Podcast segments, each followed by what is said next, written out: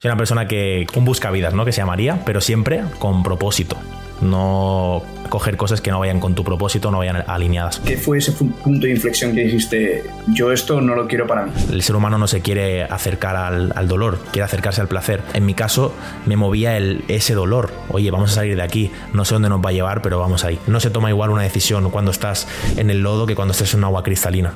Por lo tanto, ¿qué tienes que hacer? Tienes que accionar, ya, déjate de tonterías, acciona y vete al agua limpia. Y desde ahí pensarás mejor. Creo que hay una pandemia del el emprendimiento rápido. La realidad es que tú empiezas un modelo de negocio y lo primero que te vas a llevar no es dinero, es aprendizaje, son hostias y son cosas que necesitas aprender para el día de mañana montarte algo de verdad y ganar dinero. Los creadores de contenido tienen la responsabilidad de mostrar todo tal y como es. Tendría que haber más transparencia en el mundo del emprendimiento y sobre todo más transparencia en el mundo de los creadores de contenido. Gente que esté creando contenido que realmente hable de lo que sabe o hable de lo que está probando, no hable de maravillas y de cosas que ha leído en un libro que le han dicho. El tiempo en cuanto se vaya no vuelve. El tiempo es tiempo y el dinero es tiempo. ¿Cuántas horas tengo que trabajar yo para conseguir esto? Has tardado en ganar 50 euros 5 horas y has tardado en gastarte esos 53, por lo tanto tienes 3 horas de, de deuda. Y eso es lo que la gente no entiende. Y eso, cuando lo entendí, fue wow, me petó la cabeza. Cuéntanos un poco en qué estás tramando ahí con, con. Nosotros vendíamos cuadros de madera grabados a láser eh, con frases de emprendimiento, frases motivadoras, frases eh, que te inspiran, ¿vale? Un poco el concepto es inspira tu espacio. Más que un e-commerce, realmente es mi manera de poder expresar un poco lo que quiero aportar al mundo. ¿Cuál es tu objetivo final de Mindschool? Que la gente reciba ese amor que nosotros queremos dar con los cuadros y que realmente se inspiren y que cuando piensen en cuadros de motivación piensen en, en Mindsboot. Sergio Ferreira, bienvenido a Sense. Un placer, tío, un placer muy grande estar aquí, la verdad, y con ganas. Teníamos ya bastante, llevábamos ya bastante tiempo intentando agendar esta entrevista. Eh, al final, por A o por B, hemos tenido que alargarla un poquillo. Pero bueno, aquí estamos al final. Eh, queríamos hablar, bueno, quería hablar un poquito sobre tu forma de emprendimiento, todo el camino que llevas atrás, también tu futuro y un poco también eh, a lo que te estás dedicando a día de hoy. Así que nada, si quieres empezamos a hablar un poco sobre a qué te dedicas a día de hoy, quién es Sergio Ferreira, también para poner un poco en contexto a toda la audiencia. Y así ya empezamos la entrevista aquí en la misma página todos eh, y con el mismo conocimiento todo el mundo. Todo al grano, ¿no? Eh, pues mira, Sergio Ferreira al final es un chico que, que trabajaba de camarero, durante toda la vida ha trabajado de camarero. Tenía aspiraciones, pero no tenía la suficiente motivación o el suficiente propósito, llámalo como quieras, para hacer algo diferente. Entonces, eh, durante toda mi vida, pues he hecho como lo que han dicho que tenías que hacer, ir al colegio, sacar buenas notas. Yo en mi caso, pues a, a lo mejor esa parte tampoco la tenía, tenía muy bien. Sacaba buenas notas, pero a veces sacaba malas. Y simplemente, pues seguir un poco la vida que sigue todo el mundo y sin mucha aspiración. Hasta que llegó un punto de inflexión en la vida que, que si quieres luego ya hablamos y demás, pero bueno, me di cuenta que o cambiaba o cambiaba, ¿vale? Y, y ahí pues empieza, eh, empecé a descubrir el mundo del emprendimiento, primero con mucho rechazo, con mucha... Con, con mucho respeto, ¿no? Era yo, esto no, no me interesa, y poco a poco lo fui conociendo más, el tema del desarrollo personal, que ahora está muy de moda, el crecimiento personal, eh, y ahí un poco fue, fue cuando empecé a descubrir este mundo y, y, a día de hoy me dedico a muchas cosas, pero algo que me apasiona es, estoy trabajando en mi marca personal por redes sociales, sin ser una autoridad en nada, simplemente eh, exp explicando mi proceso, aportando un poco lo que he podido conocer y lo que podido aprender. Y, y me dedico al e-commerce. Ahora estamos eh, con Mindsboot, que tú ya lo conoces, eh, que es una tienda de cuadros de madera, eh, de emprendimiento, grabados a láser. Y pues intentamos, eh, al menos esa parte que siempre hemos querido de poder aportar a los demás, pues hacerlos en, en modo e-commerce, en modo de un producto, que te llega a casa un cuadro y te puedas digamos, inspirar de esa manera. Es un poco eh, en lo que estamos haciendo y bueno, en, otros proyectos también con Sergio Beguería eh, y bueno, la verdad que, que, bastante contento. Soy una persona que, que un buscavidas, ¿no? Que se llamaría, pero siempre con propósito. No coger cosas que no vayan con tu propósito, no vayan alineadas. ¿Y qué te hizo salir de, de ese, esa vida de que estabas de camarero, ¿no? En la hostelería, pues trabajo eh, de 8 de la mañana a o 7, 8 de la tarde, ¿qué te hizo salir? ¿Qué, ¿Qué, fue ese punto de inflexión que dijo, que dijiste, yo esto no lo quiero para mí? Pues mira, realmente eh, fue el hecho de todo el mundo siempre busca una estabilidad económica y tener algo sentado. Yo en aquel momento tenía mi pareja, estábamos bien, tenía mi trabajo, tenía un buen sueldo y, y me dio como como un golpe, ¿no? De, oye, necesito cambiar, o sea, no puedo seguir en esta vida. De hecho, un día recuerdo que con mi pareja llegar a llorar de decir, oye, es que no, no sé qué me pasa. O sea, yo quiero, estaba realmente viviendo una vida que no me gustaba. Ya sé que es lo tópico, ¿no? Entonces, a, raíz de ahí cambié de trabajo, eh, conocí a mi actual pareja y, fue como, tío, ¿vas a vivir toda la vida lo que la gente quiere que, quiere que vivas o vas a realmente vivir lo que te gusta? ¿Qué te gusta? Hazlo. ¿No? Y en aquel momento probaba muchas cosas por, por, contentar a mi familia o porque mis amigos tal, y al final dije, oye, vamos a hacer algo que, que realmente vaya alineado contigo, que no sabía lo que era, pero empieza. Y, fue un poco eso, el estar cansado de, de, seguir en el mismo punto siempre, de no cambiar, de, de repetir patrones de tus amigos, de tu gente y decir, oye, ¿y dónde queda lo que yo quiero hacer? Y ahí pues fue el clic de, voy a cambiar, voy a empezar haciendo algo. Y una cosa lleva a la otra, una cosa lleva a la otra y estamos aquí a día de hoy pero ya te digo, son ha sido un proceso de tres años eh, donde has aprendido un poco a lo que es el emprender. ¿Y cómo es ese proceso? Porque yo, por ejemplo, si me pongo en la piel de alguien que acaba de salir de la universidad, que tiene un grado pero que no sabe muy bien lo que hacer, o incluso yo, que ya al fin, al fin de cuentas tengo 20 años, todavía tengo una vida por delante y todavía hay tiempo para de verdad definir lo que es mi objetivo de vida, eh, lo que es mi misión personal y, encontrar mi camino en la vida. ¿Qué proceso? Eh, tuviste que seguir tú para de verdad encontrar lo que te gusta. Que a veces, muchas veces es el problema, que no sabemos lo que de verdad nos gusta y no sabemos eh, dónde queremos poner nuestro, tiempo y nuestro esfuerzo. Mm. Que el problema está que hemos romantizado mucho esa parte y de hecho gran parte de la culpa puede ser de gente como nosotros que creamos contenido. El hecho de decir ah, tienes que hacer lo que te gusta, tienes que hacer lo que te apasione. Pues realmente yo cuando empecé a hacer todo lo que tenía que hacer, no sabía lo que me apasionaba y no sabía lo que me gustaba. Simplemente sabía que no quería estar donde estaba. Y el hecho de poner la primera piedra, como dijo Pedro Werbaum el otro día en el, en el podcast de Tengo un plan, hablaba de que, de que pongas la ficha de póker, que apuestes. Entonces, cuando das el primer paso, apuestas, eh, tiras la primera piedra, todo empieza a venir. Y ahí encuentras un poco tu propósito, lo que te gusta. Pero en mi caso fue, no sé dónde quiero ir, pero miro para atrás, de dónde vengo, y me da un miedo terrible. Yo tengo que avanzar. Y entonces avanzas un poco por el, por el miedo al quedarte donde estabas, ¿sabes? siempre dicen que el ser humano eh, hace las cosas por placer o hace las cosas por dolor. El ser humano no se quiere acercar al, al dolor, quiere acercarse al placer. Entonces, en mi caso, me movía el, ese dolor. Oye, vamos a salir de aquí. No sé dónde nos va a llevar, pero vamos ahí. De hecho, una vez, no sé si lo leí en algún sitio, pero fue eh, algo perfecto, una, una conversación que tuve pero tú imagínate que estás eh, ahora mismo en un lodo, ¿vale? Estás en un lago lleno de lodo, con hojas, con barro, eh, que, no estás como atrapado, que no puedes salir.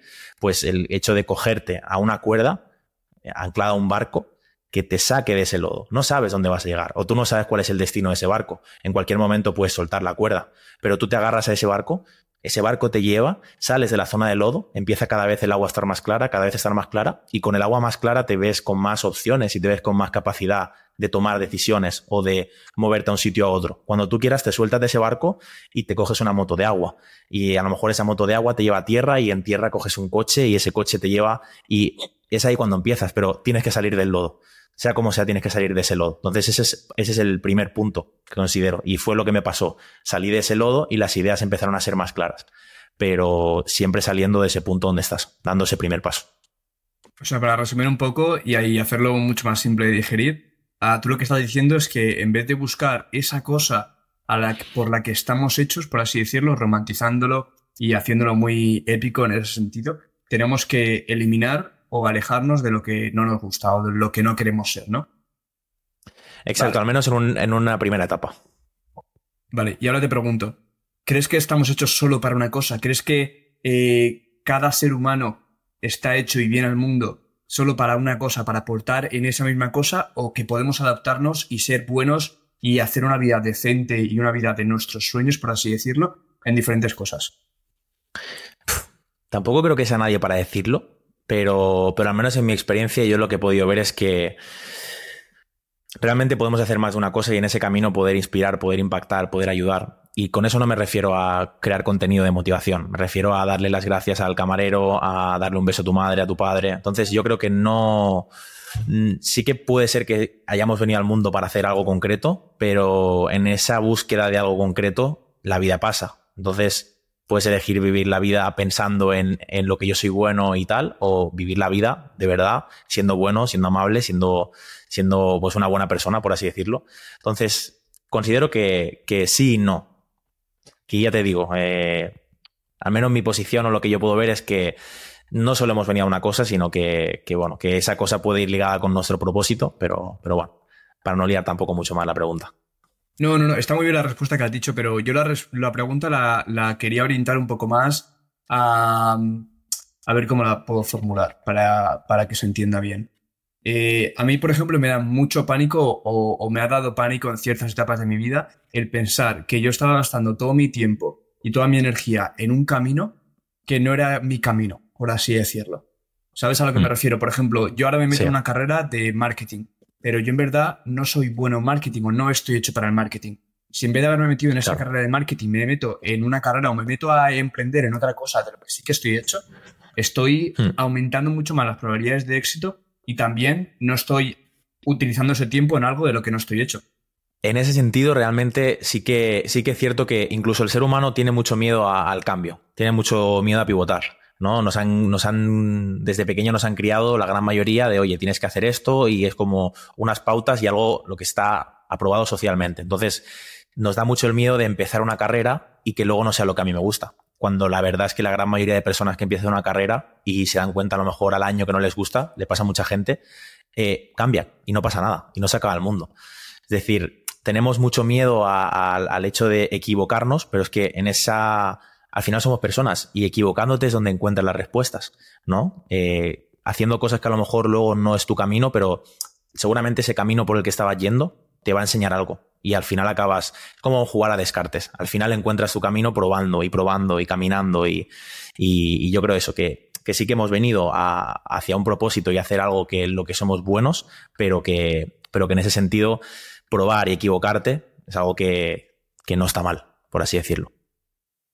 Vale. Y hablando de si caminos, respondido. voy a seguir. Sí, sí, me ha respondido perfectamente, muchas gracias. Eh, quiero seguir un. Estoy siguiendo un hilo un tanto filosófico y un poco también. Eh, eh, como muy místico, ¿vale? Si, si ves que no te sientes cómodo respondiendo estas preguntas o te parecen muy complejas, pasamos a otro tema y ya está sin ningún problema. Pero hablaba vale. justo del, del, camino. ¿Cuál crees que es el camino para ti? Eh, quiero decir, a mí cuando me hablan de camino me hablan sobre un camino, pues, yo me lo veo en mi mente como un camino físico que tengo que seguir pasito a pasito, pasito a pasito hasta llegar a un final. ¿Crees que ese camino mm. existe? ¿O simplemente hay que vivir la vida y ya está? Yo creo que, que, nos han plantado siempre la visión, o al menos, como hablamos antes, un poco la sociedad o lo que sea, de, de ese camino con una meta. ¿no? Y la gente se visualiza el camino. Yo no lo sé lo que visualiza la gente, pero yo intuyo que la gente se visualiza un camino rocoso que con, pues, eh, como siempre hemos plasmado, ¿no? Que tiene piedras, que tiene altibajos, que no sé qué y no sé cuánto, y luego llegas a la flor, o luego llegas al resultado, o, al, o a la meta, ¿no? O al, o al, cofre de oro, ¿no? Que muchas veces sí, sí, se representa, se representa como un camino tal. Y yo creo que eso es falso, porque tendrían que dibujar ese cofre de oro detrás de cada piedra, detrás de cada bache, detrás de cada obstáculo, porque siempre digo que, la meta no es el, éxito no es la meta, el éxito es el camino, el éxito es el progresar, el, caerte, el equivocarte, el conocer personas, llevarte eh, situaciones embarazosas, llevarte situaciones en las que a lo mejor no eres aceptado, que donde hay problemas, donde hay cosas que no salen bien, pero también donde hay cosas donde tienes un éxito laboral o cumples una meta, cumples un objetivo. Entonces yo creo que ese éxito está más en el camino, en el día a día la idea de sigue tu camino, que al final llegarás a, la meta, hace que te pierdas realmente la vida. Y a mí eso me pasó. Emprendiendo durante los primeros dos años, estuve persiguiendo un éxito eh, que nadie me había dicho cómo era, pero yo en mi mente me imaginaba ese éxito, esa meta al final, y estuve persiguiendo un éxito que no llegaba porque no me, no me daba cuenta que el éxito realmente ya lo estaba teniendo cada día, estando con mi familia, levantándome eh, en una hora que quieres y no en una hora que te dicen, pudiendo salir a la terraza a leer, pudiendo tener esa libertad de tiempo y todo por querer alcanzar ese objetivo que, que, supuestamente es el éxito, te pierdes la vida. Entonces, yo, con, yo me imagino un camino pues con obstáculos, con cosas bonitas, con cosas malas, pero todo te forja. Lo que te sale mal eh, te da un aprendizaje y lo que te sale bien te da, te da pues una recompensa, te da algo bonito. Entonces, considero eso. Me imagino más un camino así. ¿Tú crees que has conseguido el éxito? Realmente no. Y te voy a decir por qué yo soy una persona que hay una frase que dice, el éxito es la realización progresiva de un sueño, de un, de un ideal. Entonces, en cierta parte sí que me siento exitoso, pero sé que podría, eh, de alguna manera, trabajar más serio mis proyectos, tener mejores hábitos. Mira, realmente es una pregunta, te he dicho que no muy rápido, porque ¿cuál es el baremo? ¿No? ¿Cuál es el baremo de ¿estás siendo exitoso o no? claro, depende de, cómo definas tú la palabra éxito. Mm. Realmente te diría que sí, pero sí que es cierto que queda, queda trabajo eh, para realmente sentirme orgulloso de, vale, eh, obviamente me siento orgulloso de, de, quién soy, pero soy también una persona muy exigente. Entonces, para mí el éxito es el hecho de progresar, de ponerte metas, de marcarte objetivos, pero como soy una persona que se mete mucha caña, por así decirlo, y a lo mejor estoy teniendo ciertos hábitos, pero mi mente es Sergio, tú puedes más, tú puedes más. Entonces, de alguna manera sí que sí que te diría que sí, pero, pero siempre y cuando mantengas esa parte de esa parte de hábitos, de ser más productivo, de estar con la familia, de como todas las áreas. Entonces, considero que, que, que sí, pero, pero que nunca es suficiente. Esa es mi manera. Eso es lo que te refieres ¿Eso lo que te refieres es éxito o autosatisfacción? De saber o ser consciente de que estás consiguiendo lo que quieres conseguir. Es que realmente para mí, quizá, ya te digo, es para mí la autosatisfacción, la autorrealización y el éxito van muy de la mano. Porque al final, si para mí el éxito para muchas personas es el, la, realización eh, o, o el trabajo diario hacia ese objetivo, pues realmente el trabajar hacia ese objetivo ya, ya eres una persona exitosa, una persona que se levanta cada mañana para ir a trabajar, cuando su propósito es trabajar una panadería o tener su propia panadería o lo que sea que, quiera hacer esa persona. Si esa persona levantándose a las 6 de la mañana para hacer pan es feliz, esto es una persona exitosa. No hace falta ir con corbata y demás. Entonces, en ese sentido, para mí, la autorrealización, el progreso diario, eh, la autoestima incluso, para mí ese es el verdadero éxito. Qué guay, pues comparto bastante tu opinión. Ah, siempre he sido un tanto reacio al éxito porque antes tenía la definición de éxito como la cumbre de la montaña. Como decir, mm. una vez consigas el éxito, ya no hay más. Pero claro, si coges el éxito como el proceso, como el camino, ese camino del que tanto hablábamos antes, pues mm. como ese recorrido, eh, pues día a día, paso a paso, siendo, siendo feliz contigo mismo, que te levantes por la mañana, yo creo que una buena definición de éxito, al menos en mi caso, es levantarse por la mañana con energía, con felicidad de decir, tío, me quiero levantar y hacer cosas. Eh, dame, lo que venga, lo que venga, que lo cojo y vamos, me lo como de una. Yo creo que esa es mi definición de éxito al menos, el levantarme con energía y con la motivación de querer hacer cosas. Exacto, tal cual. Tal cual, pienso, pienso totalmente igual, porque muchas veces dedicamos mucha energía a, un trabajo que no nos gusta o a situaciones en las que a nivel social están bien vistas, pero que realmente no te apasionan y, no realmente dedicamos energía a lo, que, a lo que nos gusta. El otro día he escuchado a un chico, ¿no? Que el mensaje quizá no me gustaba tanto, pero, pero decía algo como, te levantas a las 6 de la mañana para ir a trabajar a un jefe y luego el fin de semana, que es el día que, que tienes libre para ti, te lo pasas durmiendo porque estás cansado. ¿Cuántas veces a mí me pasaba eso? Entonces, llegar a entender ese mensaje cuesta y decirlo de esa manera a lo mejor es un poco agresivo, pero realmente pienso un poco así, ¿no? Que, que, tenemos mucha energía para los demás, pero luego cuando se trata de nosotros no somos tan exigentes o no, o no trabajamos tanto realmente por lo que queremos. La gente se mata por ir a un trabajo que, que no le gusta, pero, pero no se mata para trabajar por un proyecto suyo o un sueño personal. Y eso es un problema. Claro. Bueno, eh, comentabas también que tú habías empezado tu camino el emprendimiento. Y empezaste hace dos, tres años, si, no recuerdo mal. Eh, empezaste con un e-commerce, después transicionaste a la compañía que tienes ahora, que se llama Mindscoot. Eh, cuéntanos un poco que, de qué se trata cada proyecto, eh, qué aprendizajes pues, conseguiste de cada proyecto y dónde estás a día de hoy. Pues mira, yo cuando empecé a emprender, eh, siempre lo digo, yo empecé a emprender en un multinivel, una empresa de marketing multinivel, lo que ofrecía un servicio de una academia, por así decirlo, y el hecho de, pues, todo el tema de trading, criptomonedas y demás, y el hecho de promocionarlo, pues te pagaban. Yo ahí conocí el emprendimiento. Yo era muy hater de eso, lo conocí, lo desarrollé, hasta que me di cuenta que mi camino era otro, ¿vale? Y entonces decidí, pues, empezar a seguir lo que realmente yo quería, que era el e-commerce, el hecho de la, la marca personal, empezar a aportar de corazón, mostrar mi proceso. Eso, es lo que a mí me llenaba. De hecho, un día hablando con mi pareja, dice, pero ¿qué es lo que a ti te llena? digo, a mí me llena el aportar, tío. El coger a una persona que está en un punto donde yo me encontraba y decirle, tío, yo hice esto, esto y esto, hazlo, dalo, te recomiendo esto. A mí te lo juro. Eso me llena. O sea, por eso subo contenido en redes, por eso quizá empecé pues en, el, en, el, en esta empresa de multinivel en su día, ¿no? Porque me gusta el poder aportar, poder conocer. Y, poco a poco fui probando diferentes emprendimientos. Empecé un e-commerce que no funcionó. Eh, empecé una tienda de réplicas de zapatillas que con eso facturé un poco de dinero. Eh, luego lo dejé porque literal que no iba nada alineado con lo que yo quería. Probé un e-commerce que tampoco funcionó. Y probé tres, cuatro, cinco tiendas que se quedaron un poco ahí. Y, yo recuerdo que la primera tienda que quise montar era de cuadros de emprendimiento. Venían de China, yo los importaba, tal. Al final me di cuenta que no tenía margen de beneficio, era un poco complejo, no tenía tampoco esa experiencia y lo dejé pasar. Monté toda la web y la dejé pasar. Y con el tiempo mi hermana empezó a trabajar eh, la madera, ella es muy manita, le gustan mucho las manualidades, y un día me hizo un cuadro con, el logo de, la tienda que tenía de zapatillas. Y yo dije, hostia, Digo, y se me encendió la bombilla. Y, ella ya me hablaba de comprar una máquina láser, porque no sé qué. Y yo dije, tata, ¿y por qué no montamos una tienda de cuadros de madera grabados a láser, pero para emprendedores? Para gente que quiera más, para, para gente apasionada, para, para gente que, que, quiera avanzar en la vida y que pueda ver ese cuadro y motivarse y demás.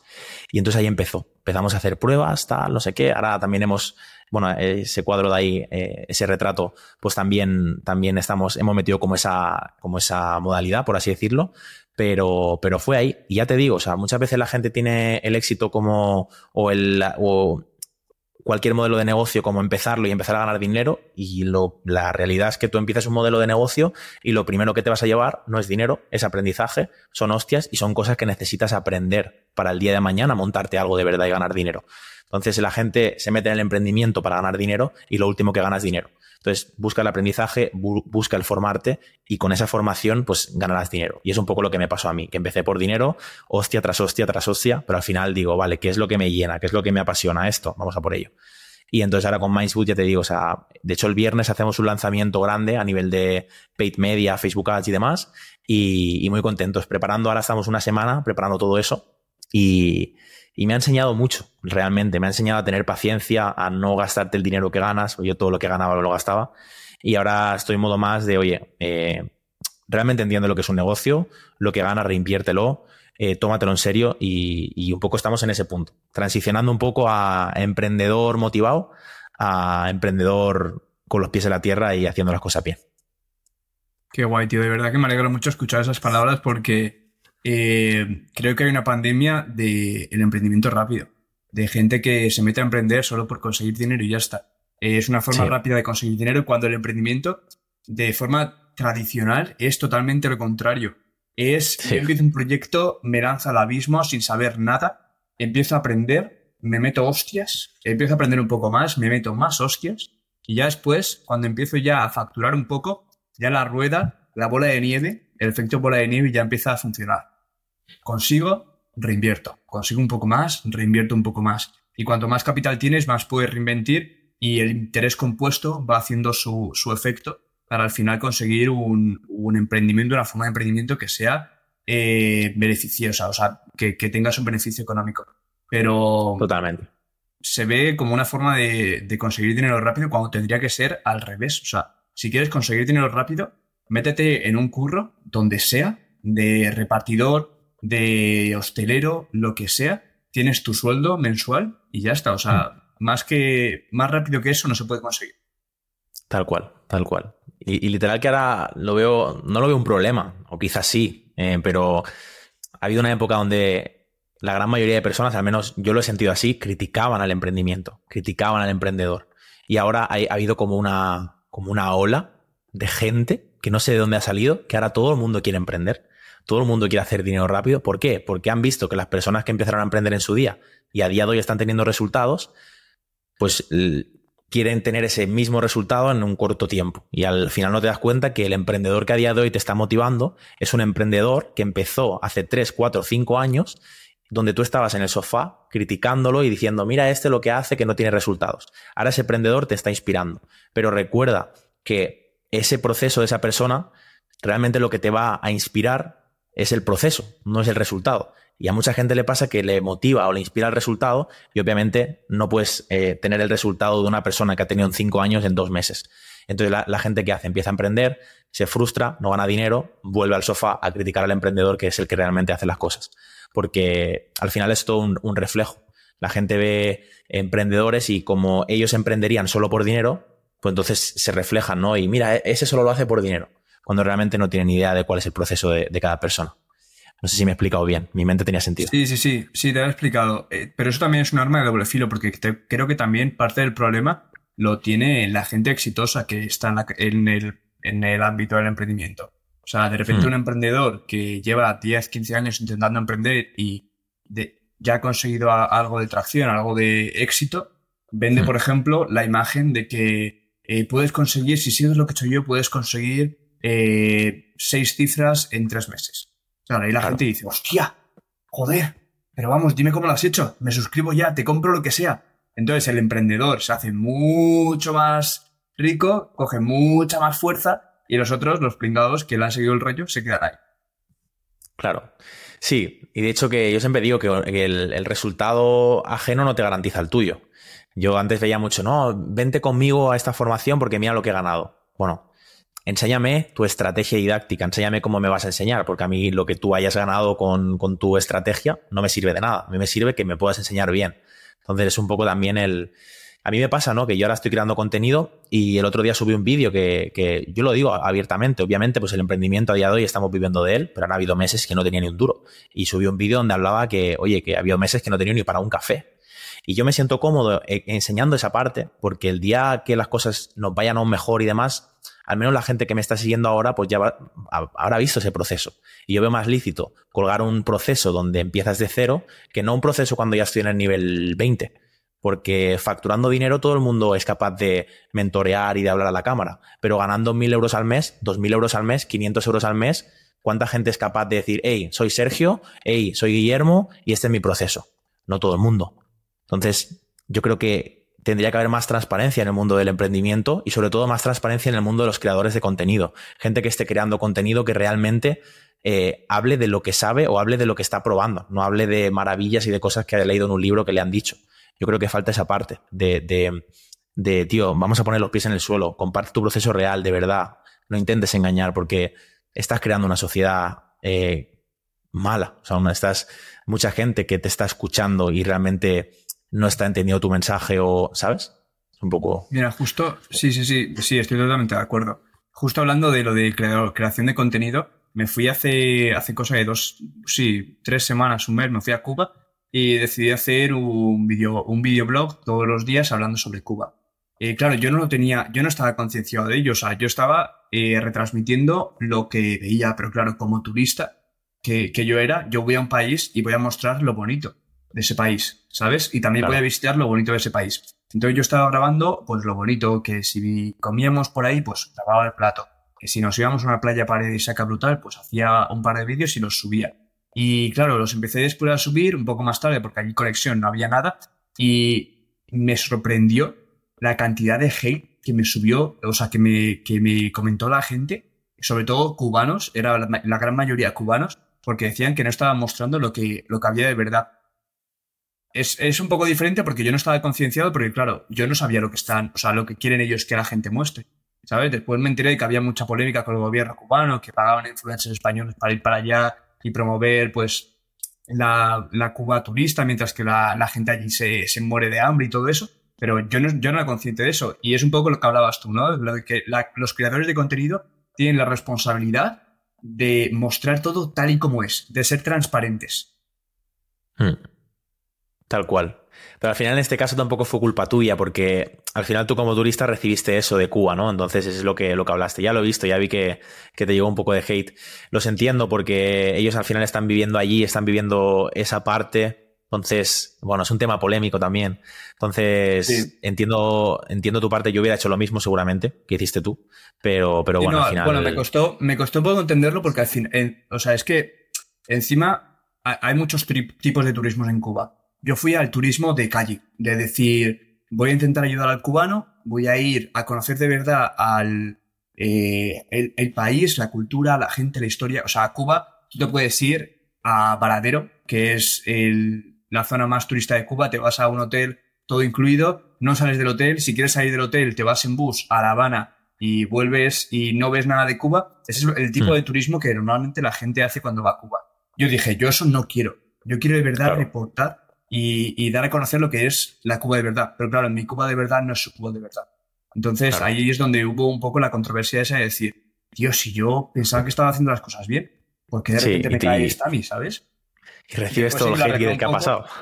Sí, sí, sí, no. Después lo arreglé un poco, subí un par de vídeos, tal, de verdad mostrando pues de un par de clips que tenía, porque claro, yo tampoco lo quería subir ahí, ahí en Cuba, porque ahí en Cuba la red de internet la tiene controlada el gobierno, saben perfectamente dónde estás navegando, qué estás subiendo, y claro, dices, estoy ahí en Cuba, en el país, dentro del país, eh, que encima el gobierno es muy negro, o sea, no se sabe mucha cosa del gobierno cubano, a saber lo que me puede pasar ahí, ¿sabes? Entonces yo me guardé los clips y ya después cuando llegué a España ya sé que subí un par de vídeos y ya la cosa se arregló un poco. Pero mientras que estaba subiendo los vídeos, tío, me cayó una que no sabes tú bien. Ya ves, aprendizaje, aprendizaje. Y ahora si voy a Cuba, por ejemplo, no haré eso.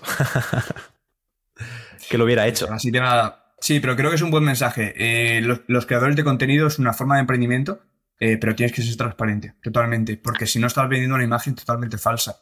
Y estás jugando con la gente que te sigue también. Estás jugando con personas, con personas reales. Sí. Y yo, yo lo he visto. Yo lamentablemente eh, he tenido gente en mi Instagram donde yo he visto prometer resultados o, hablar de, ciertos procesos, de ciertas personas que estaban teniendo resultados que obviamente yo sabía y otra gente sabía que eran falsos.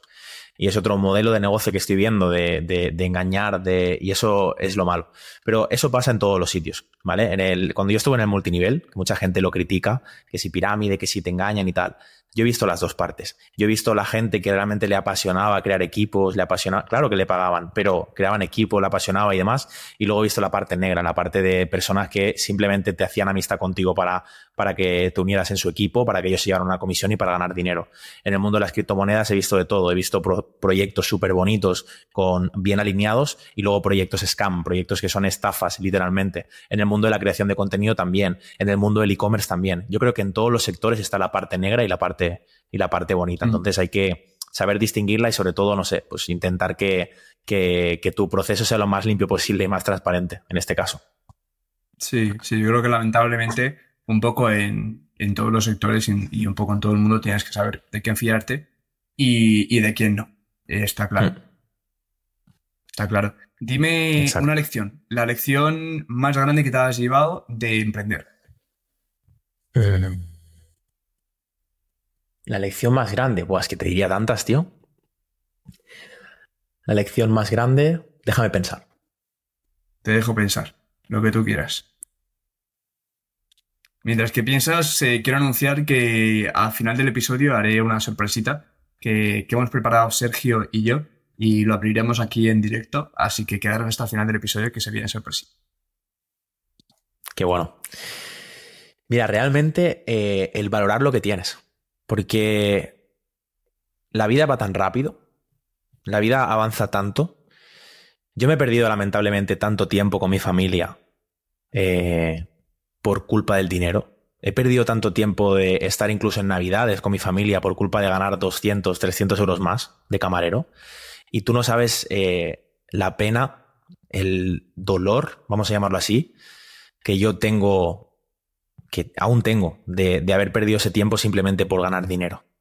Yo te lo. Es algo que no he expuesto mucho en redes sociales, pero mi madre tiene Alzheimer desde hace 12 años. Y, yo prácticamente muchas de las navidades donde yo podría haber estado con mi madre hablando, celebrando y demás, estaba o de fiesta o estaba trabajando por culpa de conseguir algo que, que realmente no tiene valor, que es el dinero y realmente lo que yo podría estar disfrutando con mi madre, con dándole un beso, dándole un abrazo, no lo estaba haciendo simplemente por perseguir, por perseguir el dinero, por perseguir el disfrute. Y, al final te das cuenta que, el, mundo se acaba, o sea, que la gente, que la gente se va, que la gente, o sea, que todo avanza. Y, a mí el emprendimiento me ha, me ha, dado esa lección de valorar realmente eh, quién somos, de valorar a tu familia, de valorar realmente lo que estás haciendo. Y ha sido una lección muy grande. Y prácticamente te la diría que me la ha dado mi madre, pero me la ha dado mi madre junto cuando yo empecé a emprender, porque hasta que yo no empecé a emprender, no valoré todo el tiempo que he perdido con mi madre. O sea que la lección más grande que me he llevado ha sido con el emprendimiento y con mi madre, 100%. 100%. De hecho, emprendo por ella. Buah. Literal. Total, tío. Qué guay. Real, tío. 100%.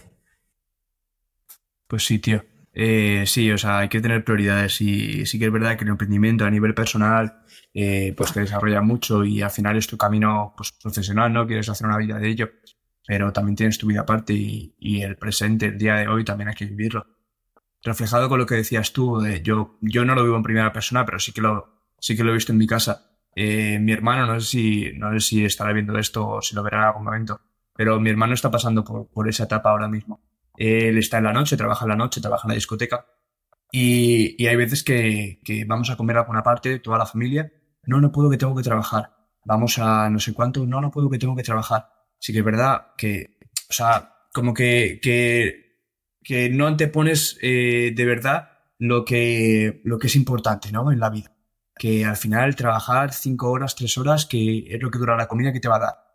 50 perras, 60. Sí.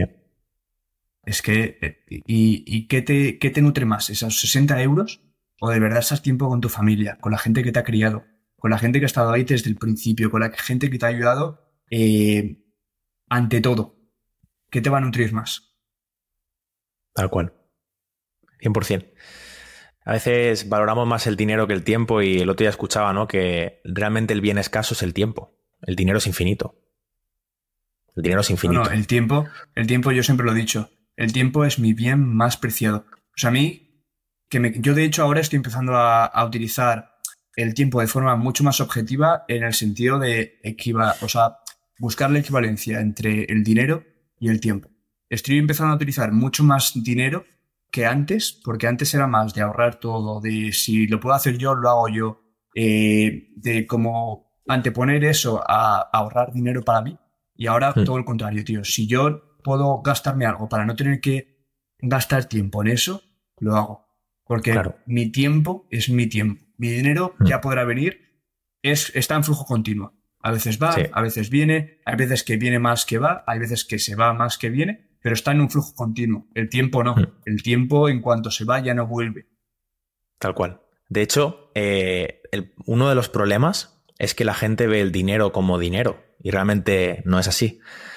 El tiempo es tiempo y el dinero es tiempo.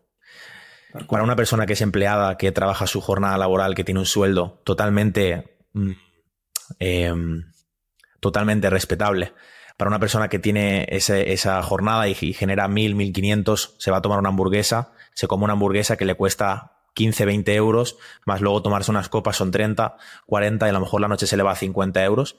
La persona piensa, me he gastado 50 euros. No, no, no. Si estás cobrando 10 euros la hora, te has gastado 5 horas en consumir algo que lo has consumido en máximo dos. Por lo tanto, tienes tres horas de deuda de tiempo. No sé si me explico. Porque has, tardado en, has tardado en ganar 50 euros cinco horas y has tardado en gastarte esos 53, por lo tanto, o dos. Por lo tanto, tienes tres horas de, deuda. Y eso es lo que la gente no entiende. Y eso, cuando lo entendí, fue, wow, me petó la cabeza. No, no, esto es súper importante. O sea, uno de los highlights de este episodio es esto que acabas de decir. Eh, no midas el dinero como dinero, mira, mide el dinero como tiempo. Cuando te vayas a comprar la mínima tontería que dices, ¿de verdad me hace falta o no me hace falta? Di, ¿cuánto, ¿cuántas horas de trabajo me ha costado conseguir esto? ¿Es un capricho o es una necesidad? Tal cual. Creo que sobre los principios estamos, estamos fluctuando ahí entre ámbito y ámbito, pero creo que este es uno de los principios más importantes de la economía doméstica. El tratar el, dinero como tiempo. ¿Cuántas horas tengo que trabajar yo para conseguir esto? Tal cual. Es increíble, es increíble. Y, te digo un empleado o un emprendedor, porque a veces ponemos como que es mejor emprender porque luchas por tus sueños y tal, pero al final, con lo que hablamos antes, va cuestión de propósito eh, y de lo que realmente quieres hacer, y lo que te apasione. Entonces, es, importante tener eso en cuenta y, tampoco gastar dinero para, para, llenar vacíos emocionales. Yo estaba ahí toda la vida. Estaba mal económicamente, estaba mal físicamente, estaba mal con mi pareja, estaba mal con todo. ¿Qué hacía? Gastar dinero. Y ese dinero publicarlo en redes para impresionar a gente que, que le importa tres pimientos lo que yo hago con mi dinero y hago con mi vida. Pero a mí eso me reconfortaba porque yo creía que publicando eso yo iba a ser una persona más guay, más aceptada y realmente lo que era era una persona más pobre, básicamente. Entonces eso hay que tenerlo en cuenta también. ¿Qué le dirías a la gente que está en la misma situación que tú? que se siente mal con ellos mismos, que solo pretenden sin tener. ¿Qué les puedes decir? Que realmente que empiecen, que se sienten con ellos mismos, se tomen un café a solas, recapaciten hacia dónde va su vida y no qué es lo que le apetece o qué es lo que piensa o qué... No, no, no, que, que hablen de lo que realmente quieren hacer. No lo que le apetece en ese momento o no, es que tener hábitos es malo. No, no, que se sienten y digan, ok, ¿qué es lo que realmente quiero hacer?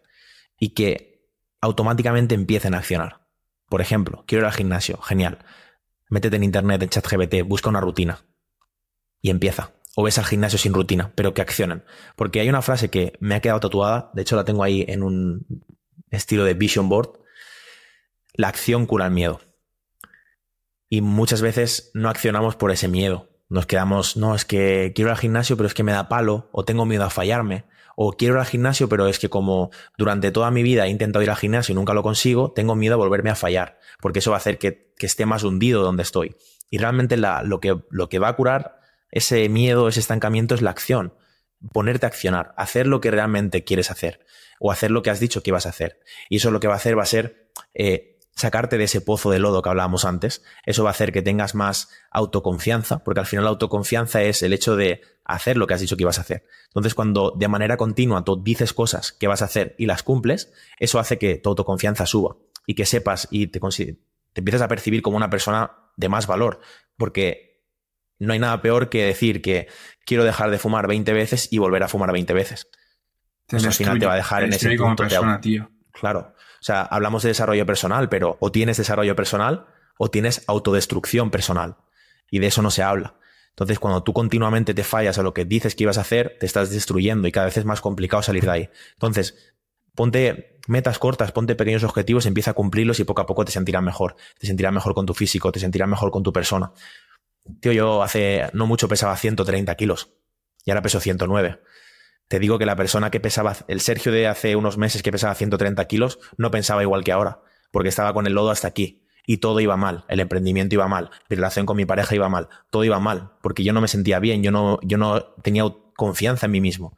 En cambio, cuando empiezas a poner las acciones y empiezas a cambiar esa manera de ver, de hacer las cosas, es cuando empieza a cambiar la manera de ver el mundo. Y ahí es cuando puedes cambiar.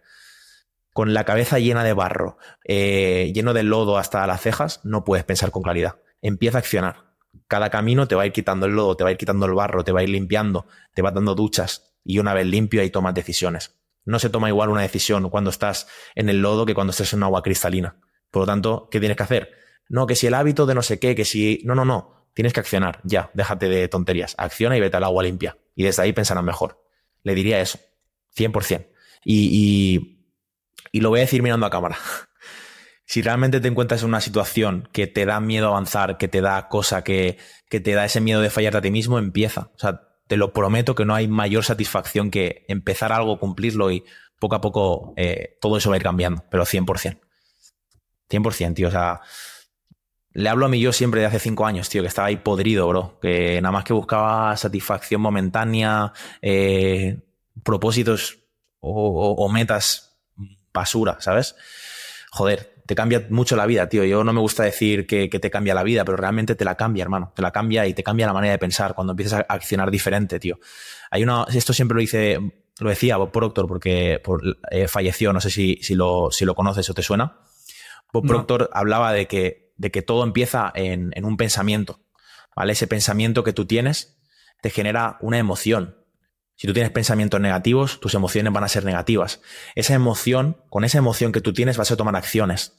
Y esas acciones te van a dar unos resultados. Es una fórmula que, se llama PEAR. P-E-A-R. Pensamientos generan emociones, esas emociones generan acciones y esas acciones generan un resultado, sea bueno o otro. Por lo tanto, ponte en la persona que está pensando todo el día, buah, es que tengo que ir a trabajar, buah, qué pereza, es que cobro una mierda, es que nadie me entiende, es que no sé qué. La emoción de esa persona va a ser súper baja con esa emoción esa persona qué acciones va a tomar durante todo el día. Va a tomar acciones malas. Y esas acciones malas le van a llevar a, resultados malos. Entonces, deja de enfocarte en lo que tengo que hacer o en cómo tengo que hacerlo y empieza realmente a enfocarte en cómo tengo que pensar, en cambiar mis emociones, en cambiar mi pensamiento. Entonces, te autocondicionas a pensar en positivo. No, no el falso, eh, eh, mentalidad positiva y tal, sino mentalidad realista, pero hablándote bien, cuidándote, cuidando lo que comes, cuidando lo que, lo que hablas, cuidando con quién te rodeas. Eso te cambia el paradigma que tú tienes del mundo y eso es lo que te hace avanzar, 100%. Todo está ahí, en el pensamiento, en el mindset, en lo que consumes, en los libros, en los vídeos que ves, en la gente con la que te relacionas. Al final nuestros pensamientos se, se, generan en base a lo que yo veo, a lo que yo escucho, a lo que me dice la tele, a lo que me dice mi amigo. Eso es lo que crea mi pensamiento. Y, y, y vuelta a empezar. Todo empieza, todo empieza dentro de ti, por lo que estás diciendo. ¿No? El, el cambio, el cambio empieza aquí. Aquí cambiando esto, Exacto. cambiando esto y cogiendo la vida con buena actitud y con, y con buen espíritu, tío. De, de, lo que hablábamos antes. De levantarte y no levantarte pensando en, ¡buah! Otro día más, tengo que ir a trabajar, vaya mierda. No, te levantas y dices, venga, otro día más, vamos a trabajar, después por la tarde quiero hacer esto, esto esto, y si me da tiempo, hago lo otro y me voy a dormir satisfecho y orgulloso de todo lo que he hecho. Exacto. Que mucha gente dice, no, yo quiero emprender porque estoy harto de levantarme pronto para trabajar para un jefe. Como haces una cosa, haces todo. Si tú no estás dispuesto a dedicarte ocho horitas a trabajar en un trabajo que no te gusta, no vas a estar dispuesto a trabajar 12, 13, 14, 15, 16 o todo el día. Yo ayer, por ejemplo, fue un día que estuve desde las 6 de la mañana, eh, bueno, 5 de la mañana que me levanté, fui a entrenar a las 6, volví, ya estaba trabajando, eh, tenía llamadas, tenía cosas que organizar, hasta las 12 de la noche que me fui a dormir. Todo el día. Y eso lo haces cuando, cuando realmente estás haciendo algo que te apasiona. Pero para hacer eso, cuántas horas me he tenido que tirar trabajando para sin propósito, simplemente por dinero. Como haces una cosa, lo haces todo. Y, eso es un poco lo, lo que falta, que, que, la gente entienda por qué hace las cosas también. Me, me gustan mucho los mensajes que están mandando, la verdad. Eh, molan mucho, creo que son muy realistas y creo que hace falta un poco más de, de gente como esta en redes sociales hablando sobre esto, que, que eso, pues totalmente transparente, hablando de la experiencia porque dejamos claro que todo esto que estás hablando es porque lo has vivido tú. Lo has vivido tú en tus propias carnes, has salido de, de, un sitio en el que no te encontrabas, que no estabas a gusto, que no, vi, no veías luz eh, dentro de ese túnel oscuro, por así decirlo. Conseguiste identificar esa situación, conseguiste darte cuenta y conseguiste buscar el camino afuera para, para poder vivir una vida en la que estuvieses a gusto contigo mismo, en la que estuvieses feliz la que tuvieses un objetivo al que, al que direccionarte. 100%. Qué guay. De hecho, tío. mira, recuerdo ahora, tío, de, y te lo voy a contar, y, yo, y esto son cosas que no he contado nunca, ¿vale? Pero recuerdo una temporada que, que estaba en mi, en mi, peor época. O sea, te lo prometo que de aquellas tenía 18 años. Eh, tenía una relación con una chica que al final acabó siendo una relación muy tóxica por el punto en el que estábamos los dos. Eh, yo me encontraba en mi peor punto, pero de lejos. Y yo recuerdo que, que fue, pues, una, no los primeros estadios, pero una etapa un poco avanzada de mi madre con Alzheimer. Y yo recuerdo, tío, que no me levantaba por la mañana y no iba, no iba al cole, tío. No, no iba al cole. Y en mi familia, pues, ah, es que no va al cole, es que es un vago, es que tal. Y yo, tío, no tenía fuerzas, tío, de, de, de enfrentar a mi realidad, te lo prometo. Yo me, me, tiraba durmiendo, tío. Me tiraba durmiendo, no, no tenía ganas de. Yo, yo pensé que tengo 20 años, casi. Bueno, en aquel momento tenía menos, tengo 18 años, voy a estar así hasta que me muera, bro. no tener ganas de levantarte por la mañana, no tener ganas de hacer nada. O sea, yo veía el mensaje de no, lucha por tus sueños. Yo lo criticaba a muerte. Que tú eres un gilipollas. ¿Qué me estás hablando de luchar por mis sueños? Si yo estoy en la mierda, si yo estoy en la mierda, tú también. Por eso criticaba. Pero fue el bucle más feo de mi vida, tío, con 18, 17, 18 años, tío. Fiesta tras fiesta tras fiesta, eh, aparentar una vida que no era la tuya y luego cuando realmente tocaba afrontar la vida, lo que hacía era hacerme una bolita en la cama y nada, déjame paso de todo el típico adolescente rebelde, pero por dentro uff, un calvario, bro, 100%. Hay muchos de esos, ¿eh? Hay muchos que tienen una coraza muy dura que sí. aparenta mucho, pero después le tocas, eh, le tocas el punto débil y se caen, se caen a pedazos. 100%. Hmm. Bueno, hablamos sobre, hemos hablado sobre tu pasado, una historia brutal de la que creo que todos podemos aprender. Y ahora toca hablar un poquito sobre el presente. Mindsgood. Cuéntanos un poco eh, en, qué, en qué estás tramando ahí con, con. Pues mira, ahora Mindswood estamos una, en una semana que estamos haciendo un lanzamiento, porque te hablo de la historia de Mindswood. Mindswood aparece en primero, la mente... Primero pon en contexto. Primero pon en vale. contexto, ¿qué es Mindswood? Vale. Mindswood en sí es, una, es un e-commerce, es una tienda donde nosotros vendemos cuadros de madera grabados a láser eh, con frases de emprendimiento, frases motivadoras, frases eh, que te inspiran, ¿vale? Un poco el concepto es inspira tu espacio. Entonces, esto nace de una conversación que tengo con mi hermana de podríamos hacer esto, podríamos hacer lo otro. La típica conversación que estás comiendo y empiezas a, después de la comida con la familia y, hostia, ¿y si hacemos esto? Bueno, pues lo, hicimos realidad y empezamos a trabajar. Sí que es cierto que a día de hoy estoy un poco más enfocado yo porque mi hermana pues está con, los niños y, demás, un poco más complicado, pero de ahí nace MySboot, esa idea de, oye, vamos a vender esto, vamos a hacerlo va alineado con un propósito. A mí me gusta el emprendimiento, a mi hermana le gusta las maderas, le gusta la, la, artesanía, le gusta lo manual, vamos a juntarnos y a ver qué pasa. Y, empezamos, empezamos a facturar los primeros cuadros y demás, todo de manera orgánica. Eh, hablando de números, ya, te digo, no, no, facturamos mucho, pero facturamos los primeros miles, por así decirlo. Y, ahora estamos en el punto de, vale, ya hemos validado Mindsboot, ya vemos que es un modelo de negocio que, funciona, la gente le gusta, mucha gente repite. O sea, la, gente está encantada. Yo siempre que le llega un cuadro a una persona, le envío un mensaje, ¿qué tal? La calidad, todo bien eh, guau, encantado, tal, todo el mundo. A día de hoy no hay ninguna persona que no le haya gustado eh, lo que le ha llegado.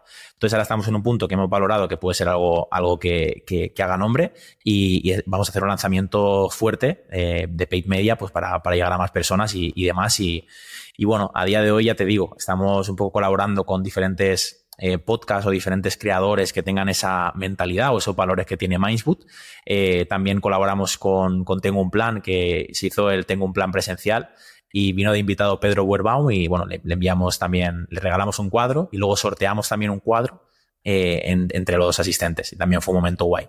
Y me di cuenta que, esto podía ser mucho más grande de lo que es y que había trabajo y, y a día de hoy ya te digo, más que un e-commerce, realmente es mi manera de poder expresar un poco lo que quiero aportar al mundo. Motivar, inspirar, eh, que la gente tenga un propósito por el que luchar ya no solo lo digo por historias o por reels o por el contenido que subo, sino también mi e-commerce va enfocado a eso. es como todo va enfocado a eso. Y, me siento muy bien. O sea, sé que es un proyecto que no solo va a ser un e-commerce, sino que el día de mañana va a evolucionar en eventos, va a evolucionar en, en quedadas presenciales, va a evolucionar en esa visión de, igual que tu Nude Project los ves y te transmiten ciertos valores que te pueden gustar más o te pueden gustar menos, pues que Mindsboot sea eso. Que cuando la gente piense en, en, inspiración, en proceso real de emprendimiento, piensen en Mindsboot. Piensen en, oye, quiero tener ese cuadro. Me monto un setup, quiero tener ese cuadro para que se vea. Literal, que es, lo, que, lo que me llena. Y, y, estoy tan seguro de esto porque he montado muchas tiendas online. Bueno, no muchas, pero he montado varias tiendas online y cuando las cosas han ido mal he fracasado. Cuando las cosas han ido mal he dicho fuera otra cosa. Y esto han habido momentos más duros de, oye, ¿qué pasa? Que esto no tira, ¿qué pasa? Tal, no sé qué. Y al final tienes claro que esto es tiempo, que tienes que seguir para adelante y que estoy dispuesto a ir mm, a muerte con esto. Entonces, cuando tome esa decisión, sé que va a ir bien, 100%, porque estoy enfocando mi energía a eso. ¿Y cuál es tu objetivo? ¿Cuál es tu objetivo final de Mindfood? ¿Tienes algo en mente de decir, a esto es a lo que quiero llegar? Y cuando llegue aquí, ya hemos llegado, o sea, ya está. Sí, no quizá como objetivo final, pero uno de los objetivos más grandes a corto plazo es que mi hermana deje el trabajo. 100%. Es un objetivo que se lo dije el otro día, que estábamos, ah, estábamos hablando, estábamos discutiendo unas cosas y dije que sepas que yo hago esto por, por, obviamente porque me gusta, por mi propósito, por tal, pero yo hago esto porque dejes un trabajo porque mi hermana trabaja muchas horas y, yo sé que, podemos hacer algo grande, pero en el camino a hacer algo grande podemos permitir que, pues que mi hermana pueda dejar un trabajo. Es uno de los objetivos. Pero realmente el, objetivo del día de mañana pues, es que sea una marca reconocida eh, y, que, que la gente... ¿Cómo te diría? A ver si te intento expresar en palabras. Que que la gente reciba ese amor que nosotros queremos dar con los cuadros y que realmente se inspiren y que cuando piensen en cuadros de motivación piensen en, en y que sea como esa... No sé, igual que piensas en deporte y, piensas en marcas y piensas en Nike y en Adidas, pues quizá pues eh, a otra escala, ¿vale? pues que sea con Mindspot. Esa es la parte más bonita y más tal. Y obviamente, pues más a nivel de facturación, más a nivel de empresa, pues un poco con los pies más sentados en el suelo, pues es una facturación que, nos pueda permitir eh, poder seguir reinvirtiendo, tener un sueldo y, lo que siempre busqué cuando empecé a emprender, tío, vivir del emprendimiento a niveles que me puedan permitir vivir cosas con mi familia que, un sueldo de mil euros a lo mejor no te permite. Yéndonos a la parte más económica y más, más sincera. ¿Y cómo, ¿Y cómo pretendes llegar ahí? ¿Tienes algún plan?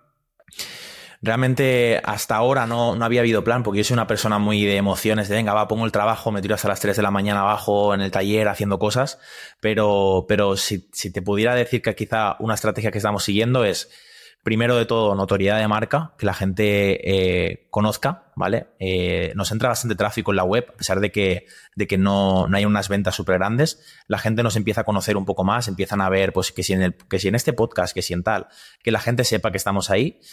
A partir de ahí, pues, eh, mirar de poder hacer esa estrategia de, paid media, ¿vale? A nivel de, o sea, a nivel más de marketing, te estoy hablando. y poder llegar a más personas, obviamente hacer retargeting y demás, y, eso, tío, que la gente nos conozca y, poder impactarles. Que la gente sepa que estamos ahí y que luego podamos, podamos atacarles y que diga, hey, estamos aquí, pero mira, esto es para ti. Y hemos creado esto para ti. Y que la gente sienta que eso es para él. Que lo vea y diga, wow. Como el cuadro de, de Outside the Box, que, es uno de los que la gente más nos pide y es súper chulo. De Piensa fuera de la caja. Y es un cuadro blanco con las letras en 3D en color negro, que, está muy chulo. Y, ese cuadro, wow, es que ese cuadro me identifica. Pues causar esa, esa impresión a la gente. Está guay, está guay. ¿Y cómo saqué los diseños? Porque a mí, a mí una cosa que, una cosa que me, que me entra en la curiosidad de vuestra, de vuestra página web es la cantidad de diseños que tenéis, o todo, todo, el catálogo de diseños y lo bien currados que están. ¿Cómo, mm. cómo llegáis a esos diseños, a las frases, eso, esa estructura? ¿Cómo es el proceso creativo para llegar hasta un nuevo diseño? Mira, quedaría súper bonito que te hablara del proceso creativo, pero el proceso creativo, y aquí entra en juego Sandra, que es mi pareja, eh, un día ya estaba todo lanzado, ya estaban los cuadros y tal, no sé qué, y habíamos puesto pues, cuatro diseños que habíamos encontrado en Pinterest, cuatro diseños que nos había inspirado y habíamos hecho cuatro chapuzas. Y me dijo Sandra, Sandra no es diseñadora gráfica de profesión, pero tiene muy buena vista a la hora de los diseños, es, una crack. Y me dice, Sergio, vamos a dar una vuelta a esto, que esto está raro. Le dio una vuelta, cambió un diseño, hizo otro, y empezó a hacer cada diseño, bro, que yo dije, esta es la esencia, esto es lo que yo quería impactar. Y ahí te das cuenta que no lo puedes hacer todo. Tienes que entender cuál es tu fuerte y cuál no es tu fuerte. Y en mi momento, y en mi momento el, tema del diseño gráfico no es mi fuerte, pero en Sandra sí. Y Sandra tiene una inspiración, una creatividad que se desborda. Entonces, la que se encarga de todos los diseños es ella. Entonces, pues con inspiración a lo mejor le digo, me gustaría plasmar esto y ella eh, deja de hablarte, se pone y a la tarde te hace así, con el móvil. Literal, ¿eh? lo voy a hacer con esto. Te hace así. Y tú dices, ¡guau, qué locura! Pam, se plasma y se hace. Y no, sé si podemos poner en pantalla un, último diseño, un, diseño que, ha hecho también inspirado en otras cosas, pero que al final plasma un poco lo que, lo que, lo que tengo en mente y eso es una parte muy, importante, Sandra, también. Al final los tres hemos hecho ahí ese equipo y a día de hoy no tenemos un volumen de ventas tan grande como para necesitar un equipo, pero, pero cuando empiezas a tener un equipo que esté ahí, que te apoye, que, que como que esté en esas ideas y de forma contigo, como ese mastermind, es importante. Y gran parte, Sandra, de la, de la parte del diseño, tío. O sea, literal. Y hay, hay, muchos otros diseños que no han salido a la luz, están ahí, eh, que a lo mejor de primera no, lo ves, pero luego, pues luego los ves y venga, los subimos. En el horno. Sí. ¿Y cómo importante crees que es para ti el equipo? En, este caso en Mindschool, pero en cualquier forma de emprendimiento o, en, la vida en sí. Un buen equipo. Pues súper importante. O sea, yo creo que es de las cosas más importantes porque ahí está un poco en el, los diferentes los diferentes puntos, ¿no? Los diferentes procesos de emprendedor. Cuando empiezas lo quieres hacer todo tú, tú vas lejos, tú solo lo haces mejor, pero luego llega un momento que te das cuenta que necesitas un equipo. Yo sinceramente no estoy en ese punto que diga, wow, necesito un equipo en el momento en el que está todo, pero, pero sí que es cierto que ayuda mucho, porque una cosa es pensar tú solo en una idea y ya está. Y otra cosa es pensar tú en una idea y que hay otra persona que la esté escuchando y le dé forma. Y otra persona le dé forma. Y al final creas como esa, como esa mente maestra. No te puedo hablar tanto de equipos a nivel de startup, que sé que tú, que tú estás en ello y demás, porque sé que no, todavía no estoy en ese punto de crear un equipo en cuanto a una startup, unas ciertas funciones. No estoy en ese punto, pero sí que estoy en el punto de crear un equipo a, nivel de pequeñas tareas y sobre todo el apoyo emocional. Eso es súper importante. Súper importante. Para mí ha sido la pieza clave. Yo sé que ya no sé, a lo mejor hubiera estado solo, me siento un poco, un poco peor. Hago un inciso, tío. ¿Se escuchan a mis perros ladrar full? Sí, se te escuchan un poco, pero bueno, no se escucha mucho, ¿eh? O sea, se escucha muy, muy de fondo, así que yo creo que podemos... Vale, vale. Vale, vale. ¿Y, qué pasa cuando tú. ¿Qué pasa cuando tu equipo es tu familia? Pues no te, no te voy a mentir. Eh, han, habido, han habido esos roces, ¿vale? han habido esos roces. Eh, y es por eso, es porque es tu familia. Entonces, cuando realmente es tu familia, pues hay esa, esa, confianza además. Y pues al final, pequeñas cosas, pues siempre, pues, oye, esto es tal, oye, has dejado el taller eh, desordenado. Ya, pero es que no tenía tiempo porque tú no has venido a ayudarme y no sé qué tal, no. Y, y esas cosas han pasado, han pasado. Te sido totalmente sincero. Que seguramente si esto hubiera sido con un equipo de personas que no te conoces o, pues a lo mejor no pasa. Entonces, tiene su parte buena porque estás comiendo estás cenando, estás despertándote por la mañana y estás hablando de a lo mejor del proyecto, de una idea, tienes como esa familiaridad de poder hablar de, oye, ¿por qué no hacemos esto? Oye, ¿por qué no hacemos los otros? Pero también tiene la parte mala, que al final la familia, pues bueno, hay que también aprender a cómo, a cómo llevarlo. Entonces siempre, siempre hay que mejorar y siempre hay esas cosas. Pero, pero sí. Pero si lo tengo que poner en un cómputo, eh, o sea, como si lo tengo que poner en la balanza, por así decirlo, pesa más la parte positiva que la negativa, que, que tengas un negocio con la familia, 100%.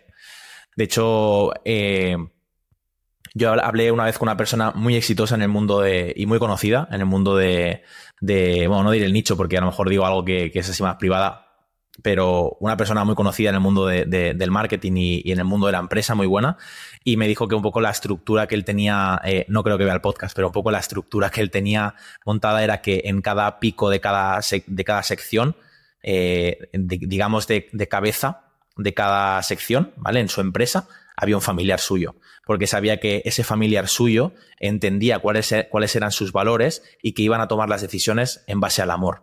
Entonces, cualquier decisión que a lo mejor él en ese momento no pudiera tomar, tenía un miembro de la familia que iba a tomar la decisión en base al amor. Entonces, era una decisión correcta, sea como sea.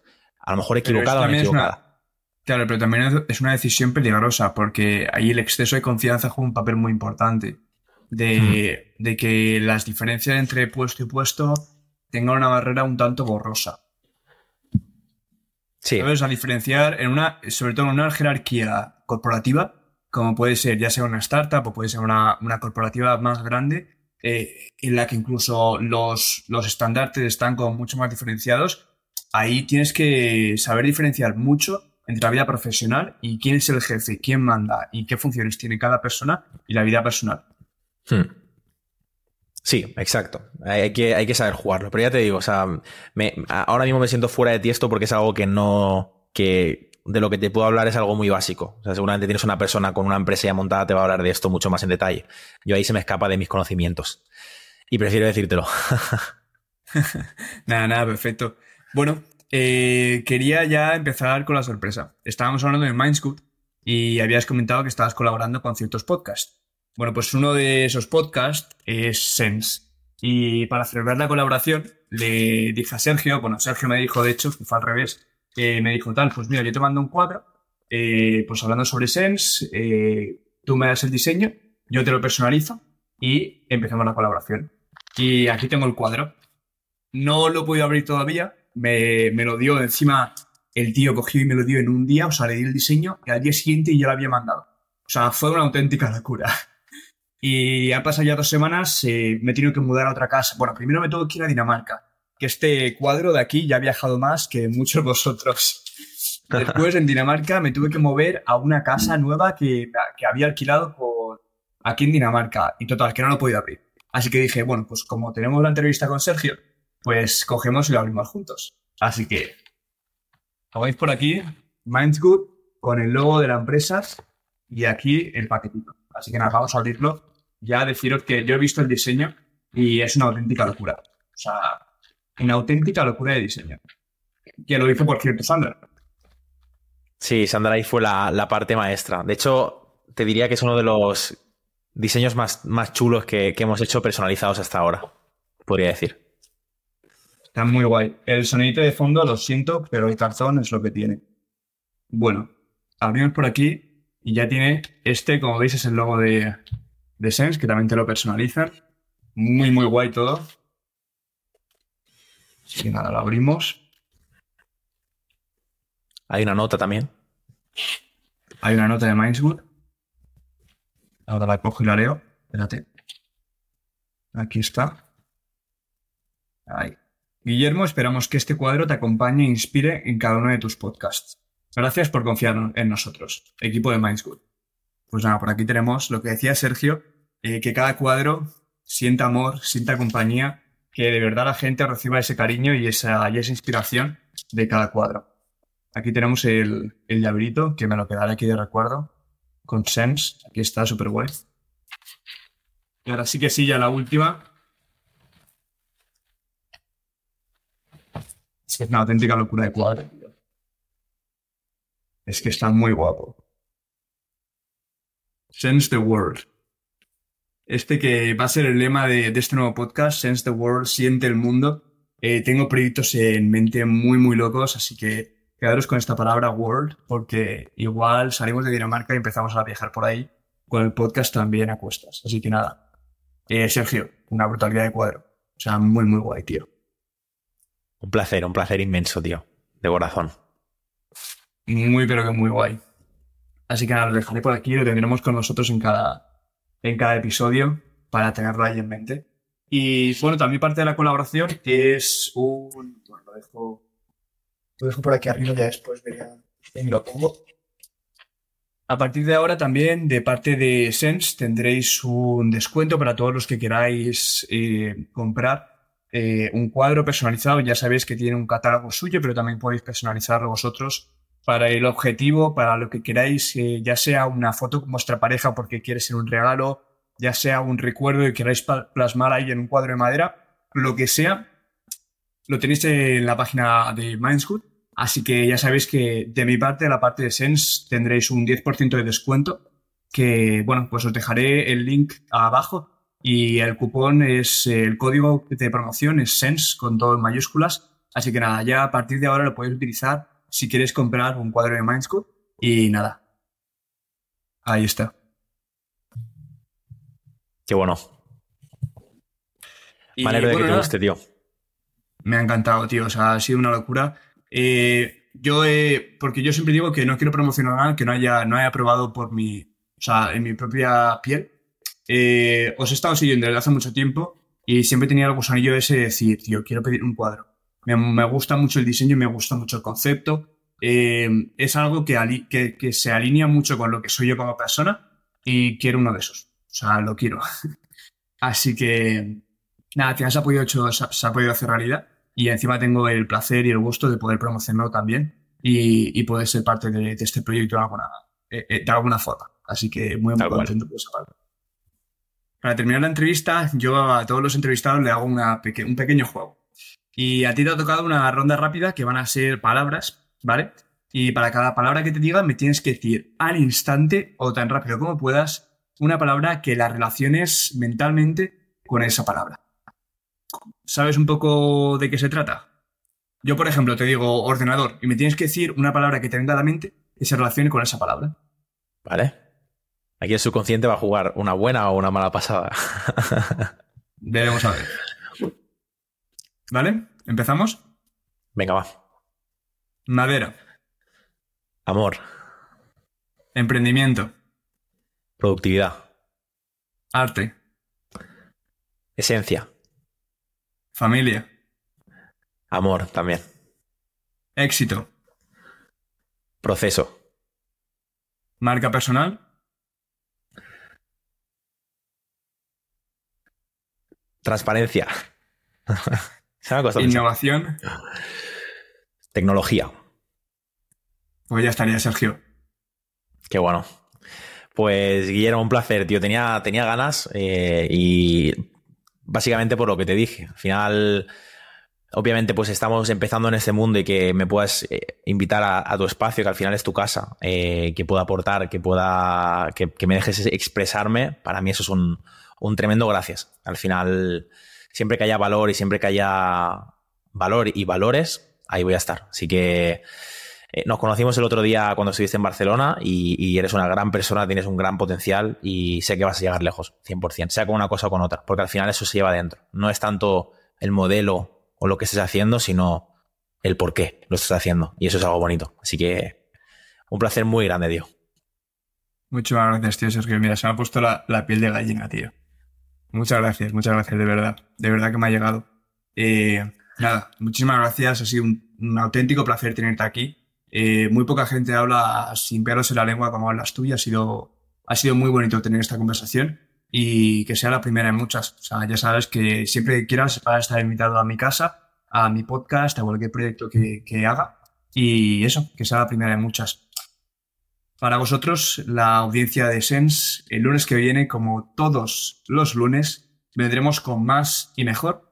Así que nada, mientras tanto, no te olvides en recomendar este podcast, darle las 100 estrellitas en Spotify para ayudar a ese algoritmo a subir un poquito y recomendárselo a tu familia y amigos, que es como más y mejor se puede predicar y se puede propagar este, este movimiento Sense que estamos intentando divulgar desde aquí. Así que nada, muchísimas gracias por estar un día más y nos vemos a la próxima.